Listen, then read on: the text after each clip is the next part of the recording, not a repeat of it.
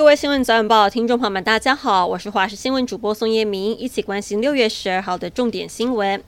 这几天的天气不太稳定，各地降雨几率都很明显，几乎是全台有雨的天气状况。而在温度上，各地白天高温都有机会上看三十度。气象局也针对南部地区发布了大雨跟豪雨预报，豪雨包含了高雄、屏东，大雨则是嘉义、台南。而接下来的一周呢，降雨趋势基本上都会一直下雨，特别是在周二、周三还有周五、周六这两个时间点，因为锋面直接影响的关系，降雨的状况最为明显。内政部统计，过去十五年来出生人数跌幅将近三成，但零到十二岁的小朋友因为交通事故死伤人数增幅却超过两成。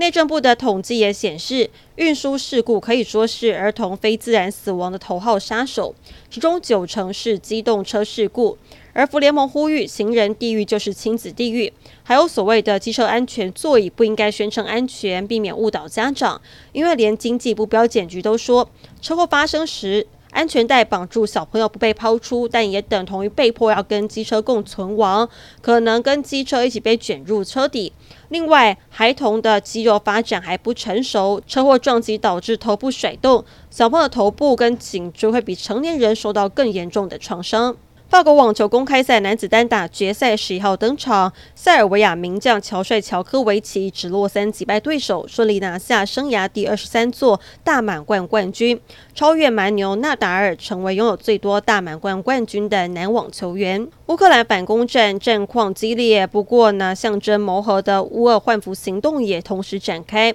九十四名的俄罗斯战俘跟九十五名的乌克兰战俘接受医疗检查之后，搭上巴士回到自己的国家。不管是二级还是乌克兰籍战俘的各个脸上都带着笑容，因为他们终于可以返家了。被俘的乌克兰士兵主要是去年马利波围城之战的车诺比核电厂、巴赫姆特等基站遭到敌军俘虏的战俘。COVID-19 新冠病毒的出现到底是实验室外泄还是自然产生？目前都还是科学界最争议的问题之一。英国媒体《泰晤士报》报道，其实，在疫情爆发的前几年，武汉科学家早就跟追求生物武器的共军合作。《泰晤士报》取得好几份的相关文件，也访问了美国国务院的调查人员，发现武汉病毒研究所一开始在找 SARS 病毒的源头，后来发现一种新的冠状病毒。科学家的研究成果被列为机密。虽然说不是军方机构，但是研究所曾经跟中国军方合作发表和进行秘密计划，包含动物实验。美国参议院报告也提到，中国军方授予武汉病毒研究所的主管职位，所以有高度可能实验室制造出的新病毒突变体，后来才发生事故外泄。